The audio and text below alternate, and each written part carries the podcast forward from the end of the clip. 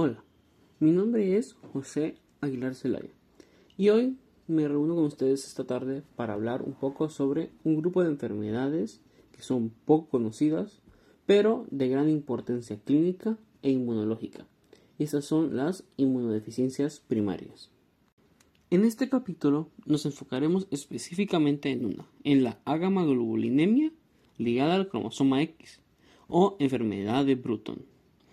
Esta, pues como ya lo dije anteriormente, es una inmunodeficiencia primaria y esta se caracteriza por tener un incremento en la susceptibilidad a algunas infecciones y presentar hipogamaglobulinemia, con una ausencia de los linfocitos B en las células periféricas.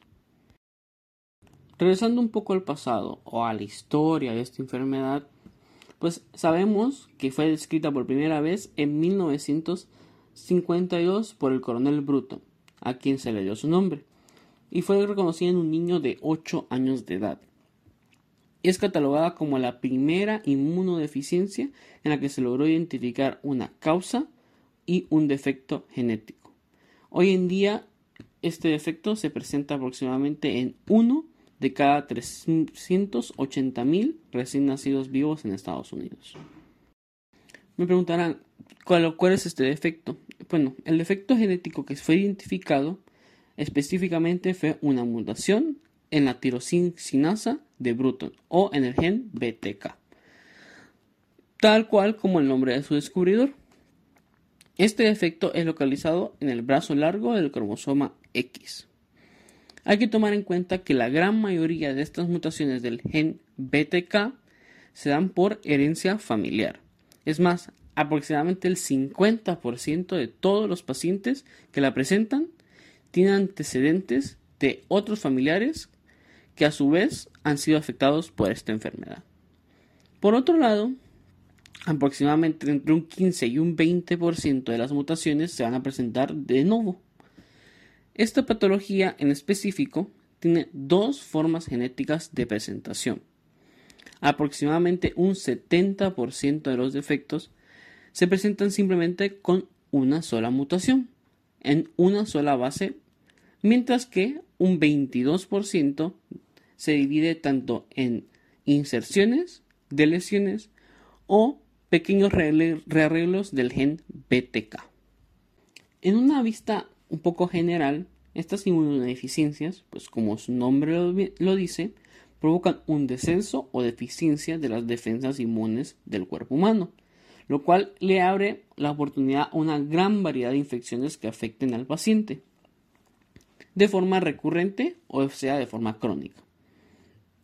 Entre estas infecciones encontramos algunas leves, como pueden ser la sinusitis, una conjuntivitis, una osteomelitis, una bronquitis, puede presentar diarrea, artritis o entre otras, pero además puede presentar complicaciones y cuadros crónicos de estas mismas pero también puede llegar a presentar infecciones un poco más fuertes o que llamen más la atención, como neumonías o una meningitis.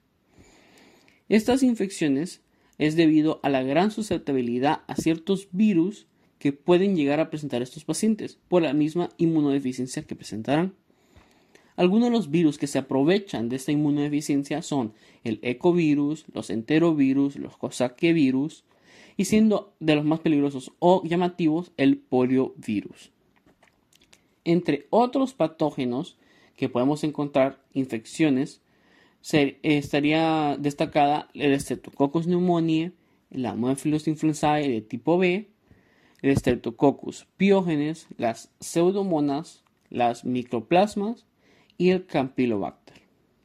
Ahora entramos ya en lo clínico. Hablando un poco más del ámbito clínico de esta patología, pues se presenta en su mayoría entre pacientes que inician con una sintomatología entre los 6 y los 12 meses de edad, siendo la sintomatología más característica que en al menos el 50% de los niños hayan tenido algún evento infeccioso serio previo a los 2 años de vida. Los síntomas son evidentes después de los primeros seis meses. ¿Por qué?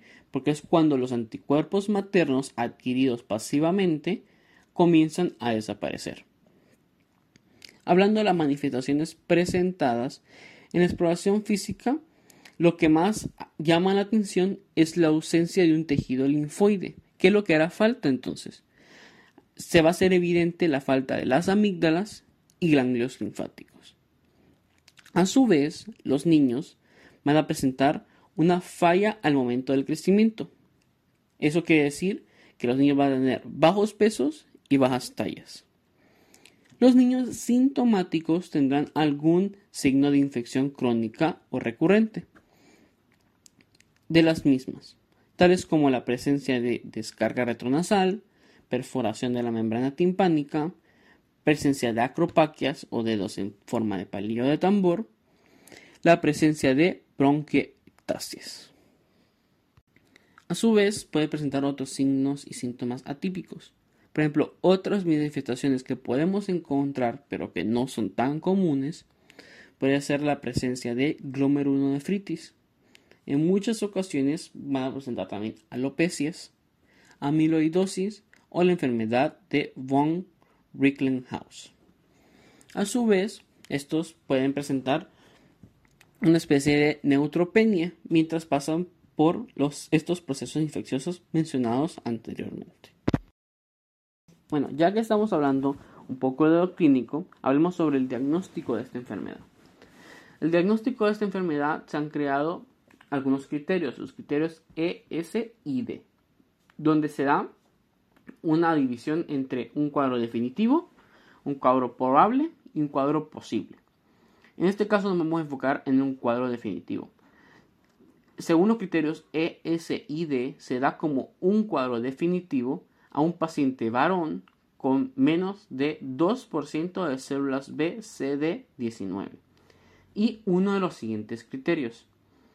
Entonces presentará eso más presencia de mutación del gen BTK o una ausencia del AR mensajero del BTK o de la proteína BTK y la presencia de la familia materna con al menos el 2% de las células B CD19.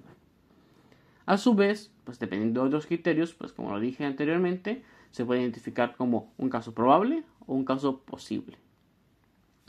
También tenemos que tomar en cuenta que el diagnóstico confirmatorio de esta enfermedad se puede realizar fácilmente mediante la electroforesis sérica, en donde los niveles de IgG de los individuos afectados usualmente andarán entre el 10 y el 20% de los niveles normales y presentarán otros isotipos que no son detectables. También se puede usar el análisis genético por citrometría de flujo, o utilizando el PCR. Pero ¿de dónde utilizamos el PCR? Tienen que ser con segmentos del gen BTK que contengan las secuencias que están mutadas, las cuales se pueden detectar patrones y a su vez ayuda a distinguir el cuadro de otras patologías que puedan presentar dichas mutaciones en dichos segmentos. Y para terminar nuestro ámbito clínico, pues una parte muy importante, como pueden saber, es el tratamiento de la enfermedad. Pero hablando sobre esta enfermedad en específico, como tal no tiene una cura total, sino que el, el tratamiento tiene como objetivo principal el reforzar el sistema inmune que pues está deprimido para tener el objetivo de prevenir las infecciones que mencioné anteriormente porque esta es la principal complicación de la, um, patología. Estos pacientes se les aplicarán inyecciones periódicas de la gamma globulina para protegerlos pasivamente contra las infecciones bacterianas. ¿Cuál sería la dosis? A estos se le darán administraciones de aproximadamente entre 200 y 400 miligramos por kilogramo por día este tratamiento durará aproximadamente entre 3 a 4 semanas para llegar a las cifras normales de IgG. ¿Cuáles serían esas cifras normales de IgG? Pues los niveles séricos de IgG se deben establecer entre aproximadamente los 300 y los 500 miligramos por decilitro para considerar que el tratamiento dado fue en, en esencia efectivo y se logró normalizar. A su vez, el tratamiento se debe acompañar con el uso rápido de antibióticos adecuados para cada infección. Esto es todo por mi parte. Espero haya sido de mucha ayuda y de sabiduría. Espero que este pequeño espacio de información les haya ayudado mucho en su carrera. Nos vemos y hasta la próxima. Chao.